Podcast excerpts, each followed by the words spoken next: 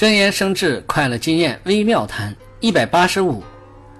没有经过正规培训的创业者最初的心极为不稳重。在创业的过程中很容易受到邪恶愚蠢有伴的影响与误导以至于付出了很大的心血。得到的回报却是事业无法发展或彻底失败。